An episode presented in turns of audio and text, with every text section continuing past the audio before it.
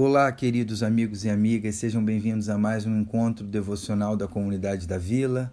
Aqui é Paulo Nazaré e hoje é quarta-feira, dia 28 de outubro. Eu estou com a minha Bíblia aberta no Evangelho de João, capítulo 15, versículo 4, onde está escrito o seguinte: Permaneçam em mim e eu permanecerei em vocês. Palavras de Jesus. Como o ramo não pode produzir fruto de si mesmo se não permanecer na videira, assim vocês não podem dar fruto se não permanecerem em mim. Essa passagem nos apresenta um convite, um chamado à perseverança. Que tipo de perseverança? Não é o tipo de perseverança que meramente nos faz continuar trabalhando em meio às dificuldades e desafios da vida. O texto fala de uma perseverança específica. Envolve você não desistir é, de viver, continuar trabalhando, mantendo-se firme, é claro, mas tudo isso não tem significado algum se essa perseverança não for uma perseverança em Cristo. Ou seja, em meio a tudo que você faz, apesar de todas as pressões sobre a sua vida, seu trabalho, seu ministério, você faz o que faz para a glória de Jesus, em conexão com Ele, expressando assim o caráter dele através da sua vida. Então, nesse texto, Jesus nos convida: permaneçam em mim. O que não falta são motivos para nós nos afastarmos dele, né? Para nós não permanecermos nele.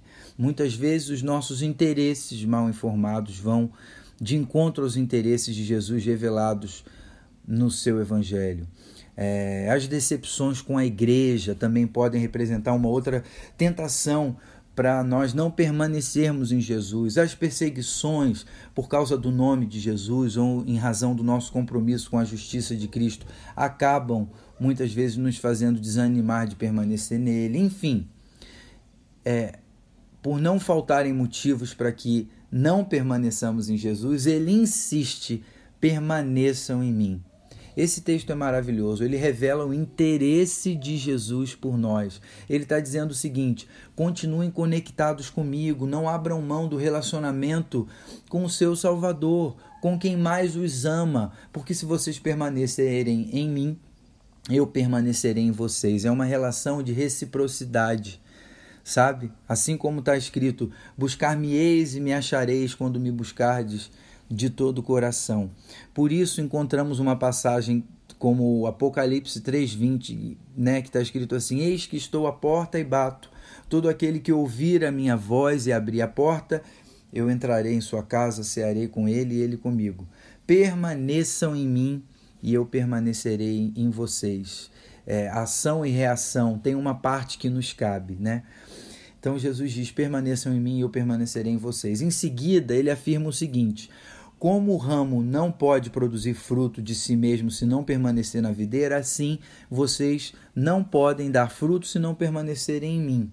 Ele nos chama a olhar para um ramo de videira que não dá fruto, um ramo seco, carente de vida. E ele diz: observe esse ramo.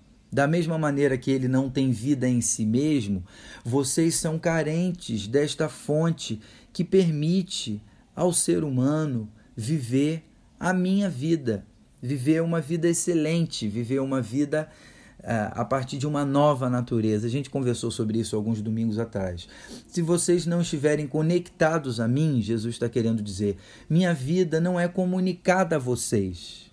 E é interessante, né? Há coisas que vocês só podem fazer se estiverem visceralmente ligados a mim. Seria o que Jesus quer dizer com esse, com esse texto que a gente leu. É interessante essa afirmação de Jesus, porque existem coisas que a gente não precisa estar ligado a Jesus para praticar. Por exemplo, amar as pessoas que nos amam. Né? Eu não preciso nascer de novo, eu não preciso de uma nova natureza para praticar aquilo que o homem e a mulher naturais praticam. Então, amar as pessoas que me amam, isso é possível fazer sem estar conectado a Jesus, eu acho. Quando Jesus fala da prática do que só podemos experimentar se estivermos conectados a Ele, Ele está falando de uma vida extraordinária, uma vida fruto de uma nova natureza, a vida que flui do próprio Jesus. Por exemplo, quando oramos pelos que nos perseguem, quando abençoamos os que nos amaldiçoam, quando amamos nossos inimigos. E tudo isso para a glória de Deus, em razão do fato de termos conhecido a Jesus, em razão do fato de o Evangelho ter revelado o nosso pecado. Mas além de revelar o nosso pecado, o fato de a misericórdia de Deus ser maior do que o nosso pecado. E que, portanto, nos torna pessoas mais doces, mais amáveis, mais misericordiosas, mais perdoadoras, mais humanas, no bom sentido desta palavra, mais parecidas com Jesus. Para concluir, uma questão: como saber que permanecemos em Cristo? Jesus não está falando de ter o nome no hall de membros da igreja, da comunidade da vila ou de qualquer outra igreja. Ele diz que é inevitável que essa comunhão viva com Ele, essa relação orgânica, nos faça expressar o caráter dele. E o caráter dele, expresso através das nossas vidas, é o principal sinal de que nós estamos permanecendo nele. Sermos como um ramo que, por estar ligado à videira, comunica vida e uma vida que reproduz a vida de Cristo. A reprodução da vida de Jesus vai representar sempre a manifestação de um caráter mais completo, de um caráter mais admirável e que faz diferença onde quer que estejamos. Como permanecer em Cristo? Uma outra questão importante. O que nos cabe é buscá-lo de maneira consciente. Existe algo que nos cabe e é esse esforço mesmo, essa disciplina de buscá-lo, entendendo que isso é uma questão de vida ou morte.